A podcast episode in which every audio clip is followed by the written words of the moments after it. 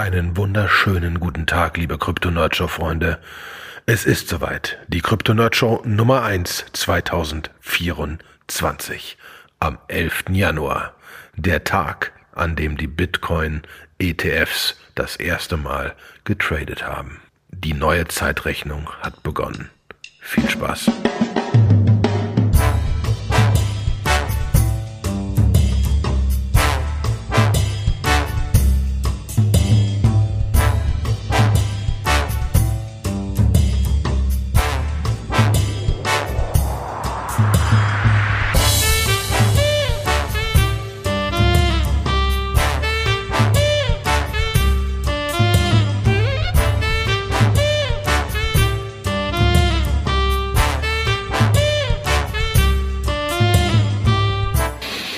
Einen wunderschönen guten Tag, liebe Krypto-Nerdshow-Freunde. In diesem Jahr 2024, man darf noch, frohes neues Jahr, Sebastian. Mhm. Frohes Neues. Darf man noch sagen, ja. ne? Ist noch vor dem 15. Genau, so, so, so wurde mir das auch erklärt. Vor dem 15. Vor dem 15. darf man noch. Dementsprechend sind wir noch gut. Und da wir jetzt über einen Monat nicht aufgenommen haben, dürfen wir eh machen, was wir wollen. Aber äh, da ja so ein faszinierender Tag heute ist, äh, war einfach so der Punkt, ich glaube, wir, äh, wir, wir mussten ja auch aufnehmen.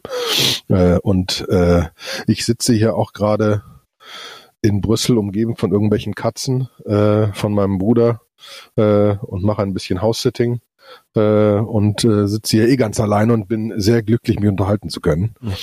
Dementsprechend ist das wunderbar. Ähm, und es war einfach sehr ereignisreich alles. Es war sehr äh, ereignisreich. Wir haben, wir haben ja im letzten Jahr irgendwie aufgenommen und es ist irgendwie wahnsinnig viel passiert. Es tut mir auch leid, aber es war einfach, bei, bei mir privat war auch einfach so viel los, dass da nicht viel da war nicht viel Potenzial da, irgendwie was aufzunehmen. Und man hat immer nur im, im Channel, in unserem Telegram-Channel, flogen die News nur so vorbei. Ja, muss man ja auch mal dazu sagen. Ja, genau. Und wir haben weder irgendwie ein Prediction-Dings gemacht, noch irgendwas anderes. Also Sachen, die man normalerweise so tut, haben wir einfach nicht gemacht. Mhm. Es war einfach zu viel. Aber ich muss mir jetzt erstmal hier mein Bier aufmachen. Ich bin ja in Belgien, da gibt's einfach wunderbare Biere. Ich trinke jetzt ein Siren Halypso Dry Hop Sour. Ich bin gespannt. Ich habe noch ein anderes da, muss ich mal sehen. Mal sehen, was Stopp. gut schmeckt. Bierversuche. Was? Ja, genau. Belgisches Bier, ey. Das ist irgendwie, also, du hast aber auch einen Geschmack. Ja. Ich bin ja, ja ich bin ja in Köln, da trinke ich ja sonst nur Kölsch, da muss man auch mal. Ja, okay, das stimmt natürlich. Okay, das, man, ne? das, das Sauer geht so. Sauer, sauer geht's. Gut, dass ich ein zweites hier stehen habe. Aber vielleicht reden wir mal über relevantere Dinge. Mhm. Wir haben einen Bitcoin-ETF. Ja, also das war ja, das war ja eine der größten Shitshows, die ich je in meinem Leben gesehen habe. Vielleicht magst du einmal die, die, ähm, die, äh, die, die, die, die Timeline. Ja. Ja, also also also es geht ja schon seit seit seit Wochen wird das Ding jetzt äh, wird das Ding jetzt laut oder nicht und äh, Gary Gensler hat irgendwie vor vier oder fünf Tagen noch mal ein Interview gegeben, wie scheiße das alles ist und so weiter ähm, und äh, dann ist es losgegangen, weil vorgestern hat der Twitter-Account von Gary und von der SEC, die beide kein Two-Factor-Auth haben, ähm, hatten, äh, getwittert, dass der die Bitcoin-ETFs alle approved wurden. Und ich glaube, es hat sechs Sekunden gedauert, dann war es in unserem Telegram-Channel. Und es hat weitere Minute gedauert, bis der Post weg war und äh, die SEC gepostet habe, hat, dass sie gehackt worden sind und dass das alles nicht so ist. Also alles hat sich gefreut und explizit irgendjemand gibt's auch Post zu, hat insgesamt, glaube ich, 2,2 Millionen gemacht über ein Leverage Trade, einmal hoch, einmal runter, ähm, äh, Millionen gemacht beim, beim Hoch und 1,2 Millionen bei runter und hat wirklich Geld verdient. Wahrscheinlich der Hacker. Ähm, äh, Twitter hat mittlerweile auch ähm, zugestimmt, dass es äh, ein Hack war. Und so dementsprechend also ja, äh, der Twitter-Account wurde gehackt und vorgestern wurden die Dinger nicht approved. Trotzdem gab es schon Interviews, auch auf CNN und sonst was, äh, im Sinne von, dass irgendwelche Leute von den, von den ETFs gesagt haben, ja, sie bereiten sich im Moment darauf vor, am Donnerstag zu traden und so weiter. Das ging also also grundsätzlich schon los. Ne? Also es war schon ähm, das war schon grundsätzlich cool. Ähm, mhm. Und dann meinten alle, ja, wahrscheinlich wird der Mittwoch approved. Mittwoch haben alle gewartet und gewartet und dann kam so die Nachricht, ja, wahrscheinlich zum Market Close. Mhm. Aber vor dem Market Close haben dann plötzlich Leute einen Pressebericht von der SEC gefunden, auf der drauf stand, dass die Dinge approved waren. So ein richtig schönes PDF. Hat, mhm. glaube ich, in dem Fall irgendwelche sechs Minuten gedauert. Dann war es bei uns im Discord-Channel, äh, im, im, im Telegram-Channel. Ähm, und das war online und fünf Minuten später war das PDF weg. mhm.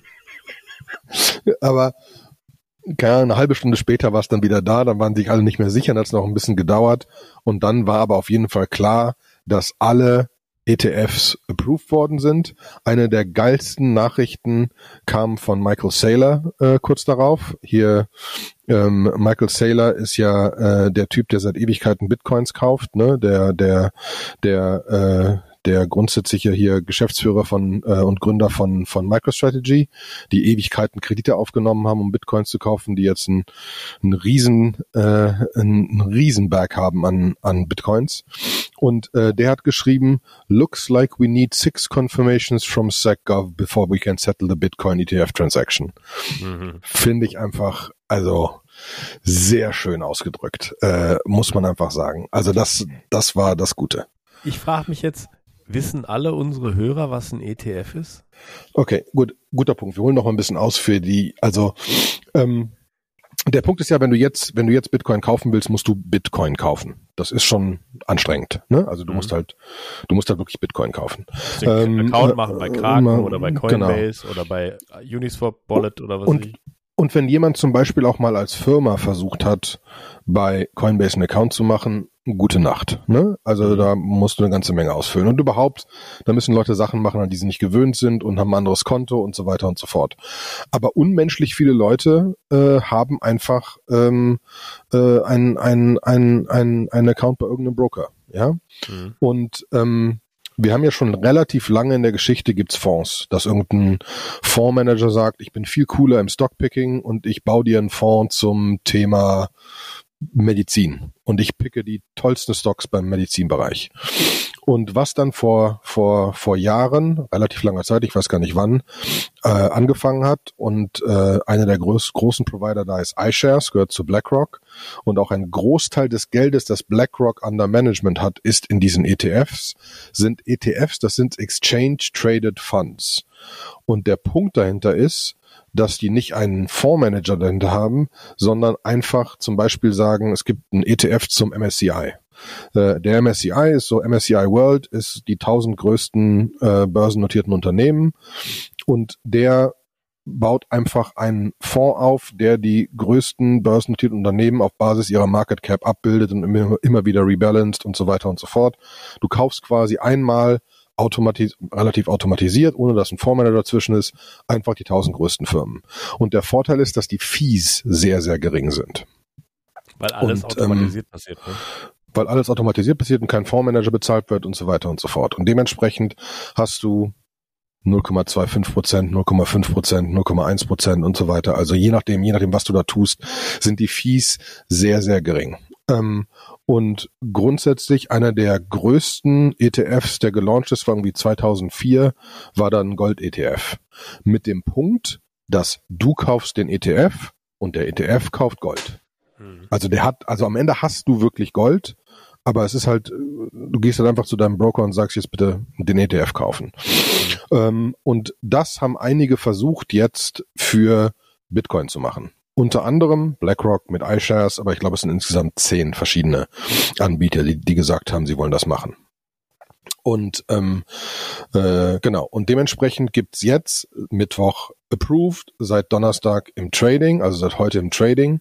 Ähm, und äh, gibt es jetzt zehn verschiedene ETFs, die du kaufen kannst, wenn es dein, dein, dein Anbieter zur Verfügung stellt. Und die meisten großen werden auf jeden Fall iShares und so weiter werden, werden, werden große haben. Mhm. Ähm, und so kannst du sehr, sehr einfach äh, Bitcoin kaufen jetzt, indem du einfach sagst, okay, bis jetzt habe ich irgendwie 60 Prozent MSCI World gemacht und weil ich irgendwie mehr in Deutschland glaube, noch 20 Prozent DAX und dann noch ein bisschen irgendwie Gold, äh, Gold und irgendwie Foreign Markets und keine Ahnung was. Mhm. Ähm, und jetzt kannst du sagen, okay, 10 Prozent, 5 Prozent, 2 Prozent mache ich, ähm, mache ich jetzt Bitcoin. Mhm. Und das halt einfach über deinen Commerzbank sonst was Account ganz normal, ohne irgendwas anderes zu machen. Und die ersten fünf Milliarden an Trading-Volumen bei iShares sind mit 0,25 Prozent, danach sind es glaube ich 0,5 Prozent. Da kam direkt schon die Frage von verschiedenen Leuten, äh, habe ich jetzt auch schon gesehen, hey, wenn ich auf Bit, wenn ich auf Coinbase irgendwie Bitcoin kaufe, zahle ich 3,5 Prozent da wieder als kleiner Tipp für die Leute, es gibt zwei verschiedene Möglichkeiten bei Coinbase Bitcoin und andere Assets zu kaufen. Wenn du die standardmäßig kaufst bei Coinbase, dann gehst du in deren Consumer-Portal und sagst, ich will Bitcoin kaufen, dann sagen die, kriegst einen Bitcoin für 47.200 US-Dollar. Ähm, äh, kannst den jetzt kaufen, 0,1, 0,01 Bitcoin und so weiter und so fort. Dann drückst du auf Kaufen, dann kriegst du den zu dem Preis. Du kannst auch in Coinbase auf Advanced Trading gehen dann gehst du in deren volles Trading-System und dann zahlt, dann, dann, dann weißt du aber nicht, wie, wie, wie viel du zahlst, so genau sondern du siehst, was der Momente Bit ist, also was Leute bieten für Bitcoin, was Leute haben wollen für Bitcoin. Da gibt es einen sogenannten Spread dazwischen, weil sonst würden sie sich ja treffen es würde ausgetauscht. Und dann gibt's, ich glaube, äh, Taker und Maker Fees, je nachdem, was du tust, irgendwie 0,2, 0,1, keine Ahnung was Prozent, hängt dann ein bisschen von deinem Volumen ab.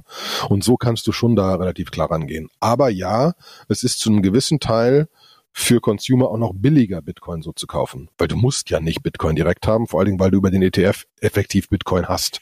Ja, ja du kannst ja nur nicht in deinen Wallet halt, tun. Und weil sie halt intern ganz anders setteln können. Ne? Wenn Leute dann in diesen ETF reingehen und das kaufen äh, und Leute rausgehen aus diesem ETF und den verkaufen, dann können sie, wenn sie einigermaßen gelernt haben, wie viel, wie viel Abstand dazwischen ist, können sie einfach sagen, so, ja, wir haben immer so eine kleine Reserve, die wir algorithmisch irgendwie vorrätig halten. Also je nachdem, wie der ETF automatisch, also intern. Ja, vor allem können die das ja tauschen, so wie ein PayPal. Genau. Wenn ich dir genau. äh, was schicke und jemand anderes und jemand anderes und das im Kreis dreht, dann schreiben die in der Datenbank eine 2. Ne? So, fertig. Also dementsprechend äh, absolut, das können die machen und natürlich kaufen die nicht in dieser Sekunde die Bitcoin. Normalerweise kriegst du die am, am Ende des Trading-Tages oder am Anfang mhm. des nächsten Trading-Tages. So dass wir einfach sagen, wir kaufen jetzt für, ne, und so weiter. Und nur um das Volumen zu sagen, ich habe die aktuellen Zahlen nicht, weil ich nicht genau weiß, wo ich gucken muss, aber gerade noch äh, äh, Bankless Podcast gehört. Ähm, Spot äh, ETF Total Trading Volume hits eine Milliarde Dollar. Ja, das war aber so knapp nach knapp einer Stunde. Wir sind schon bei, wir waren schon äh, bei der Hälfte des Tages, grob um zwei amerikanische Zeit, bei 2, irgendwas Milliarden oder nee, warte. Äh, GBTC davon waren 700, 1,5 Milliarden. iShares war 700 Millionen davon. Also wir sind schon über die Milliarde, äh, die Gold als Gold, der Gold, also Gold hat am ersten Tag oder in den ersten drei Tagen eine Milliarde gemacht. Bitcoin hat jetzt schon weit über eine Milliarde gemacht mhm. innerhalb den ersten paar Stunden. Also es ist äh, effektiv sehr, sehr, sehr, sehr gut angenommen, ohne Frage. Aber die müssen jetzt erst über Nacht oder morgen und so weiter kaufen. Ne? Also da ist es noch gar nicht alles unbedingt, unbedingt auf den Exchanges angekommen. Ähm, ja. Aber es ist einfach so, wie viele sagen, es ist äh, der der Anfang vom Ende, das Ende vom Anfang, keine Ahnung, ne? Also es ist halt eine neue Zeitrechnung, weil jetzt, also erinnerst du dich, wir hatten, wir, wir hatten ganz am Anfang mal eine Folge, wo es darum ging, ja, wenn Goldman Sachs oder so Bitcoin macht, dann geht's nicht weg. Wir haben jetzt ETFs. Bitcoin geht nicht mehr weg. Der Drops ist gelutscht. Ja, was ich ganz interessant finde, das ist so ein bisschen der, äh, der äh, Krawattenbanker-Moment für Bitcoin, ne? weil ich weiß noch, als das ganze Decentralized Finance Ding mit Uniswap so aufgepoppt ist vor zwei, drei Jahren, da, ähm, da haben die ja angefangen und haben gesagt so, hey, was ist, wenn wir Aktien nehmen und die tokenisieren? Und du kannst plötzlich über Krypto äh, Aktienwerte handeln. And that didn't take off. Ja, das ist halt, das macht halt keiner, weil du kannst einfach auf Trade Republic Aktien traden und hast du nicht Krypto-Layer dazwischen. Du brauchst ja noch gar nicht. Aber, dass jetzt Krypto über klassische Finanzprodukte gehandelt wird, ja, und dass da jetzt auch schon so ein Volumen entsteht von über einer Milliarde nach einer Stunde, das ist schon echt, Das ist der Ritterschlag, ja. Ja, das ist schon krass. Ne, da bin ich auch der Meinung. Ne? Also das ist, äh, das ist definitiv eine andere Zeitrechnung. Es, ich bin gespannt, was mit, was mit Ethereum passiert, ähm, weil es soll ja auch einen, einen, einen geben für Ethereum. Ne? Mhm. Ähm, und äh, der Punkt ist nur so, wie wird das laufen? Ne? Also, ähm, weil der Punkt ist ja, staken die das dann und kriegst du diesen Interest? Ähm, es gibt potenziell bei einem Ethereum auch, auch, auch mehr als bei Bitcoin irgendwas wie Airdrops. Was passiert damit? Ähm, Airdrop Season ist high gerade, ne? Da könnte man eine ganze eigene Folge drüber machen. Äh, können wir vielleicht noch ein paar, paar Sachen drüber reden. Ähm, aber äh, vom Prinzip her ist das jetzt, also bei, bei Bitcoin sehe ich das 100 Prozent, dass das passt. Bei bei dem, bei dem, bei, bei, bei bei, bei ETH bin ich noch gespannt. Aber die Dinge stehen in der Startlinie, ne? Also auch die werden registriert. Hm. Ne? Ist wobei, die Frage, ob sie angenommen werden. Ja, wobei tradingmäßig war das ein Rollercoaster. Das war irgendwie so, mich haben ein paar Leute privat gefragt, haben gesagt so, und Achtung, das ist hier kein Financial Advice. Wir beraten nichts, wenn ihr irgendwie tradet auf unseren Ideen. Es geht auf euren Nacken. Ja. Wir haften für gar nichts. Keine Finanzberatung. Ähm, dann äh, so, soll ich jetzt irgendwie nur mal Bitcoin kaufen, soll ich ETH kaufen, so geht das jetzt irgendwie krass hoch und so. Und ich habe den Leuten immer gesagt, naja, also ich hätte mit dir darüber gesprochen, du hast mir das erklärt, du meintest dann halt so, naja, also wenn das Volumen und wenn die Nachfrage so groß ist und super viele Firmen, die jetzt vielleicht einfach in ihre, einfach ihre Treasury oder was irgendwie auf der, auf der hohen Kante haben, in irgendwas investieren und sie sagen, sie wollen einfach nur, sagen wir mal, 5% wollen irgendwie Krypto beimischen weil es jetzt easy peasy geht, ohne dass sie sich irgendwo einen Scheiß-Account irgendwo machen müssen, ähm, dann staubsaugt das alle verfügbaren irgendwie Bitcoins vom Markt, die irgendwie gerade eigentlich in den Orderbüchern drin stehen, auf Bit. Ja, deswegen irgendwie waren auch so wilde Prognosen von der Bitcoin geht dann auf 200.000 irgendwie im Raum und so weiter und so fort. Ne, ähm, halte ich auch alles für so ein bisschen unseriös, aber ähm, naja, wir haben der ETF-Markt ist 10 Trillion groß. Also 10 Billionen. Ne?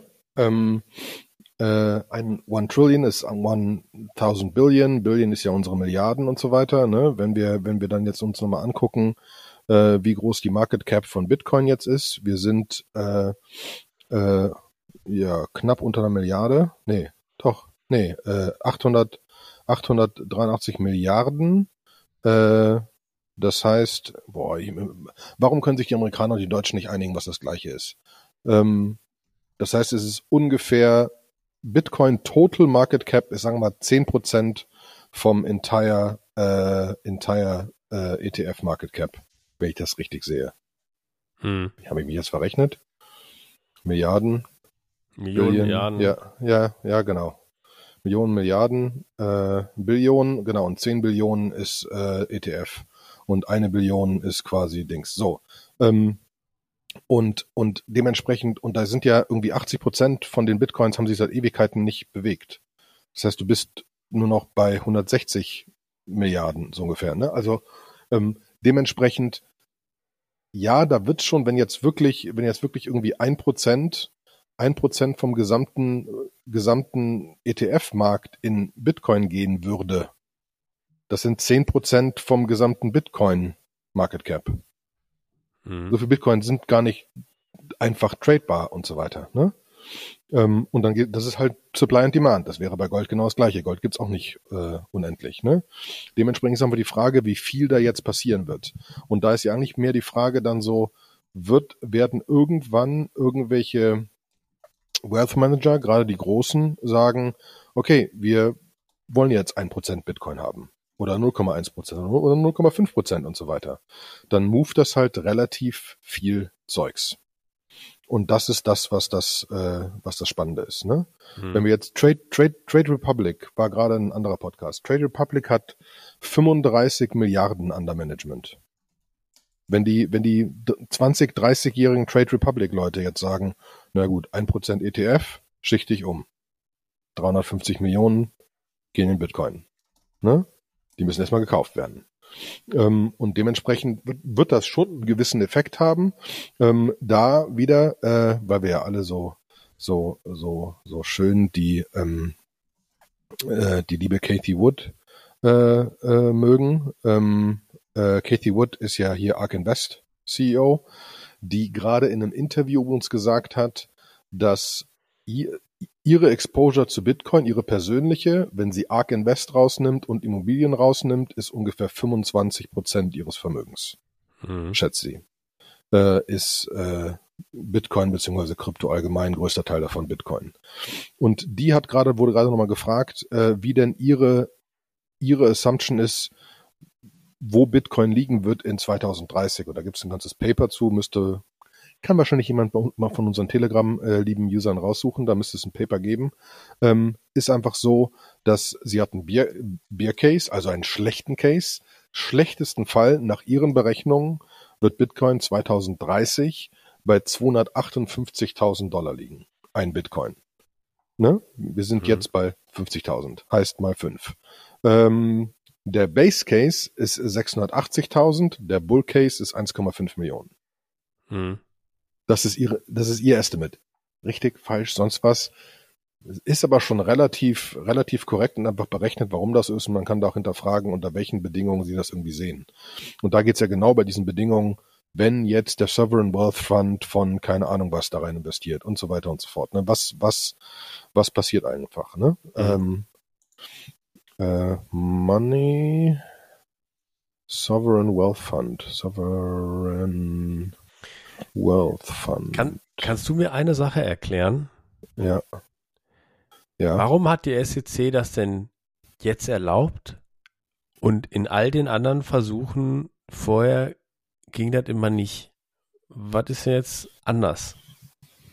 Ähm, ich glaube, das ist unter anderem nach, also ich, ich krieg's nicht 81-prozentig zusammen, aber nach dem, was ich, was ich, was ich gelesen habe, ähm, by the way, Abu Dhabi hat äh, 850 Milliarden under Management selbst, eigene Reserves. Ne? Nur wenn die äh, zum Beispiel entscheiden. Das hat jetzt schon wieder nichts mit ETFs zu tun. Das ist 10% von der ETF-Größe. Ja. Ähm, so, äh, ich meine, da ging es um äh, Gemini äh, und äh, GBTC. Ne? Gemini macht ja dieses GBTC.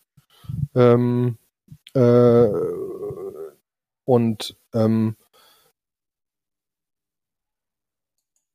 Und GBTC ist quasi, also es ist ja kein ETF, aber ist auch ein Fonds rund um Bitcoin. Und es gab gewisse Klagen, äh, ähm, äh, und es gab gewisse Klagen von Gemini und SEC, meine ich. Ich muss gerade noch mal kurz suchen, ob ich das einfach finde. Ähm, und das hat Gemini gewonnen. Ne? Mhm. Also mhm. Äh, ähm, ja, sie haben gesagt, wenn man halt irgendwie, wenn man halt Gold machen kann und das irgendwie als Commodity gewertet wird, dann kann man auch alle anderen Sachen machen. Das ist gleich so ein bisschen. Genau, ne? Und da gab es die Klage und die hat die SEC verloren. Mhm. Und damit war ihr großes Standbein weg. Mhm. Und dann war einfach der Punkt, ähm, auch äh, interessant, ähm, was ich dann wieder gelernt habe. Du hast ja bei GPC, äh, GPTC war immer das Problem, dass du ein Premium hattest. GPTC war einfacher zu kaufen und so weiter, war mehr wert als die Bitcoins, die dahinter lagen. Hm. Ähm, ein ETF mimikt aber relativ genau ein, ein MSCI und so weiter und so fort. Und dann musst du einfach als, als Consumer Protection feststellen, hey, dann erlaubt doch bitte irgendwelche, irgendwelche ETFs, die das einfach wesentlich effizienter machen als ein komisches Ding, das irgendwie anders aufgebaut ist. Ne? Mhm. Ähm, und das ist dann so ein bisschen das Argument auf der Seite gewesen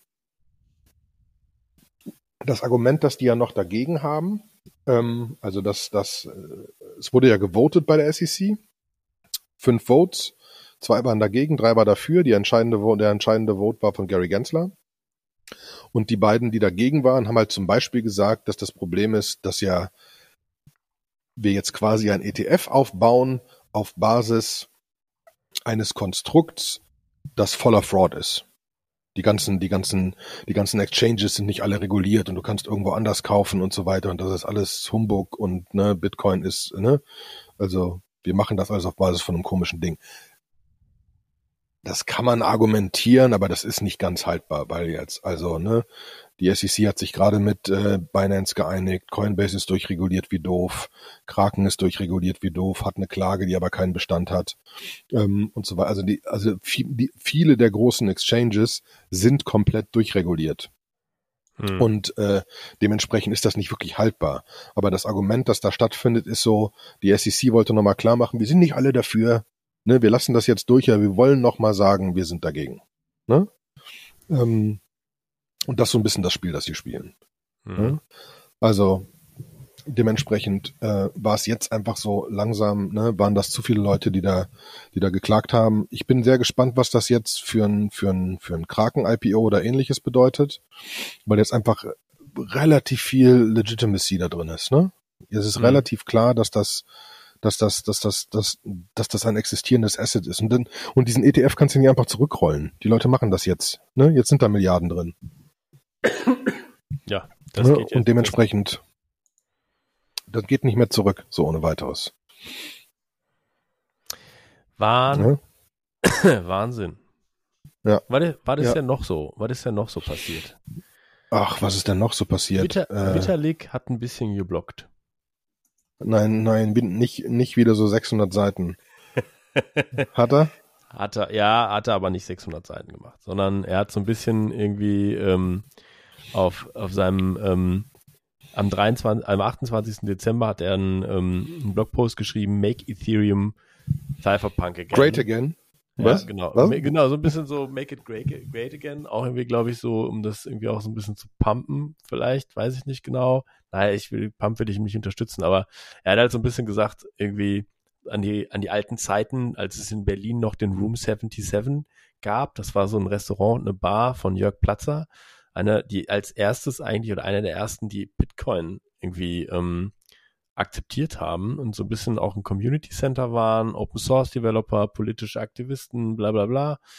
Ja, und ähm, dann hat er noch ein bisschen die Vergangenheit aufgerollt und hat gesagt, so wie Ethereum eigentlich geplant war mit dem, also als Web 3, diese drei Säulen, dass es Ethereum gab, dass es dieses Swarm und Whisper und woraus es gebaut ist. Sie gesagt haben, es ist eigentlich so ein more open Internet Stack ja, den sie eigentlich replizieren wollen, der viel fairer ist. Ähm, dann schlägt er so die Brücke in die Zukunft, ne, wo er sagt so hier, Rollups gibt es jetzt, Account Abstraction gibt es jetzt, Light Clients sind immer wieder so in so Wellen gekommen, aber jetzt mit Rollups und Account Abstraction macht das Sinn, zusammen mit Zero Knowledge Proofs. Und das wird jetzt so langsam auch alles developer-friendly. Ne? Und ähm, er iteriert das einfach nochmal und er sagt natürlich aber auch so, hier eine seiner größten Probleme sind einfach, dass die, dass die Transaction Costs halt hoch sind, auch jetzt gerade mal wieder einigermaßen hoch sind.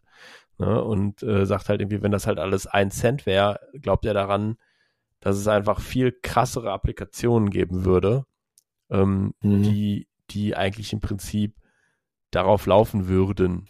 Ne?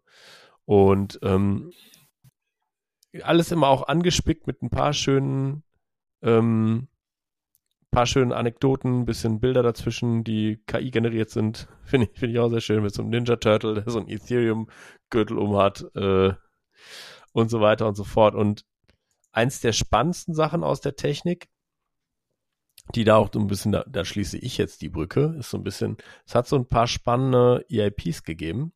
Und zwar einmal eine Reserve Precompile Address Range for RIPS, for RIPS. Also nachdem wir jetzt was? Ja, ja genau. Als, wir haben ja EIPs, das sind die Ethereum Improvements, ne? Ähm, und da hat man ja jetzt ja auch schon gesagt, wir wollen das mal aufteilen in die Sachen, die das Protokoll verändern und Sachen, die irgendwie im Userland, also die einfach nur in Solidity passieren und wollen die aufsplitten, damit man die ein bisschen besser auseinanderhalten kann. Aber jetzt gibt es noch die RIPS. RIPS steht für Roll-Up Improvement Proposal. Also Rollups werden jetzt auch ständig verbessert. Und das erste, was sie gemacht haben, ist, sie sagen, sie haben jetzt extra in Ethereum eine bestimmte Address Range.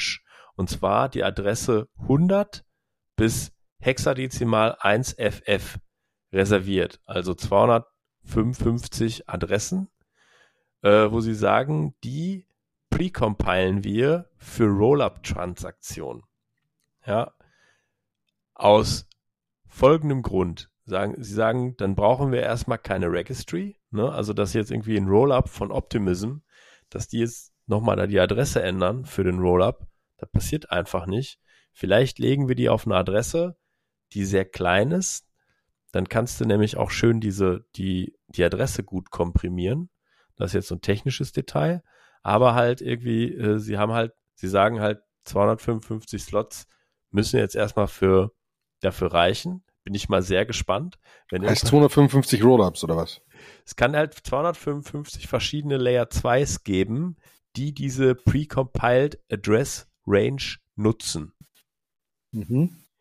Da sind wir dann wieder bei Polkadot. Da war das doch auch irgendwie so, ne? Das ist nur so 64. Ja, es gab äh, x Slots, auf die geboten werden musste und so weiter. Genau, ja. genau, genau. Und da ist jetzt auch die Frage, also wenn es jetzt durchgeht mit diesem, mit dem Improvement und sie reservieren das auf Protokollebene und backen das da rein, ne? Da geht ja die Klopperei los, äh, wer, wer diese Adressen kriegt, ne?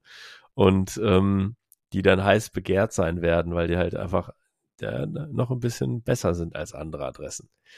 So, ne, das ist, das ist. Ja, aber da habe ich so ein bisschen das Gefühl, das ist auch so ein bisschen, dass ja schon Druck verspürt. Also Solana ist halt wirklich durch die Decke gegangen. Ne? Das war mhm. noch ein anderer Punkt, der in den letzten anderthalb Monaten passiert. Also wirklich durch die Decke gegangen. NFTs mhm. auf Solana, Tools auf Solana. Äh, Sling Money ist wirklich ein spannendes Protokoll. Äh, oder eine, eine spannende App auf Solana, mit der du nennen wir es eine PayPal-Konkurrenz, ne? Mhm. Ähm, die, äh, die ich jetzt schon mit normalen Consumer-Freunden, die nichts mit Bitcoin zu tun haben, ausprobiert habe, weil es einfach ist einfach mhm. nur einfach relativ ne, dezentral einfach und einfach zu nutzen und so weiter, um Geld hin und her zu schicken. Äh, und das mit äh, Next to No Fees. Ähm, und das geht halt nur auf einem Solana oder irgendwas, wo, wo, wo wenig Fees drauf sind.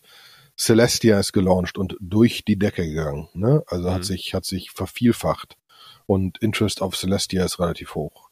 Ne? Es, also ähm, Leute sind hochgradig begeistert, was jetzt mit äh, Immutable passieren wird, wenn die ersten äh, wenn die ersten Spiele launchen, die auf, auf Immutable laufen.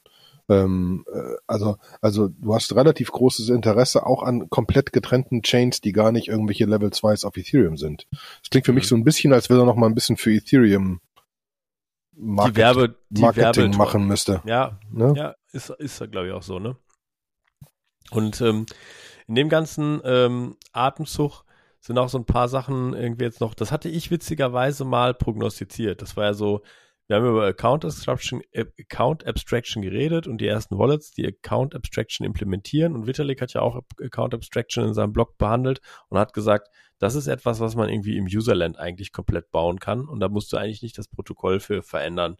Und ich weiß noch, dass ich irgendwie gesagt hatte, äh, vielleicht müsste man das Protokoll, vielleicht sollte man das Protokoll doch an einer entscheidenden Stelle verändern, um das einfach einfacher zu machen, damit das auch nicht jedes Mal Transaktionsgebühren kostet und damit das auch nicht, damit du nicht jedes Mal, wenn du so ein Account Abstraction Ding aufbaust, du dann irgendwie Ether irgendwo rumliegen haben musst, um halt diese Transaktion ausführen zu können, ne? sondern dass einfach so alles ein bisschen leichter und mehr usable wird.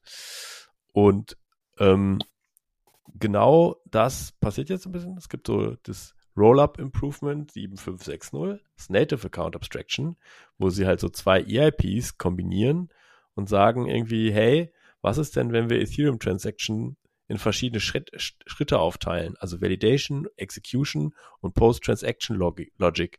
Und die Transaction Validity, Validity, die ist so ein Result von diesem Validation Step. Und wenn wir das an ein paar Stellen irgendwie halt quasi verschieben, so, ähm, und das ins Protokoll mit reinbacken, dann können wir nämlich ganz viele Sachen machen, die vorher nicht gingen. So, ne? Und mhm. man sieht aber, er macht zwar die Werbetrommel, finde ich, auf einem sehr, sehr high Level, ne? Ähm, und geht da so, er macht es auf einem sehr high Level, aber es passiert auch wirklich viel. Es passiert wirklich richtig viel. Nee, das stimmt. Äh, und äh, es geht ja weiter in die richtige Richtung. Ne? Da bin ich ja 100% dabei. Dementsprechend ähm, äh, muss man einfach sagen, dass das, dass das, dass das schon ganz cool ist. Ne? Ähm, und ich, und ich, und ich finde es ja auch gut, dass Ethereum sich immer weiterentwickelt. Ne? Ähm, dementsprechend, äh, ja, bin ich gespannt. Ich, ich muss nur mal sagen, ich, ich finde seine, äh, seine Dinge einfach unmenschlich schwer zu lesen. Ne? Es ist mhm. einfach immer so, so unglaublich lang, er verliert mich irgendwann. Ne? Mhm. Äh, ja, ja, ja. Aber es ist auch so. Und man muss einfach sagen, dass jetzt teilweise Sachen auf Solana schon passieren, die echten Usage haben, ne? Hm. Ähm, du hast zum Beispiel Helium, äh, läuft relativ gut. Wir hatten vielleicht mal über Helium geredet. Das war dieses, äh, dieses, dieses Device-WLAN-Ding, äh, Lo, Lovan, Lo, LoRaWAN oder wie es hm. hieß. Hm. Ne? Ähm, und die neuen Helium-Geräte haben auch 5G. Und es gibt jetzt einen, in den USA einen T-Mobile-Vertrag, den du haben kannst, äh, mit Helium integriert, so dass du, ähm, wenn dein Handy einen Helium 5G Hotspot findet, den nutzen wird. Und dementsprechend ist der Vertrag wesentlich billiger. Ähm, äh, und äh, das ist, äh, das ist einfach ähm, auch cool, ne? Deswegen, äh, ja. Ne? Aber ja, dementsprechend äh, ist das, glaube ich, aber auch schon äh, passiert da einiges und ich glaube, wir müssen nächstes Mal in der nächsten Folge gucken, dass wir mal durch ein paar weitere Thesen und äh, Voraussagen von anderen Leuten eingehen. Das ja? machen wir. Aber ich glaube, und wieder, und wieder, ein bisschen technischer werden. Jetzt haben wir ja ganz, ganz viel über und, ETFs und klassisches Finanzsystem geredet. Wir machen nächstes Mal machen wir wieder Hardcore-Nerd-Scheiß. Äh, versprochen. Genau. Also kommt genau. in die Telegram-Gruppe, macht Sachen mit uns und in diesem Sinne, ich wünsche allen was. Ich auch. Vielen Dank. Tschüss. Tschüss.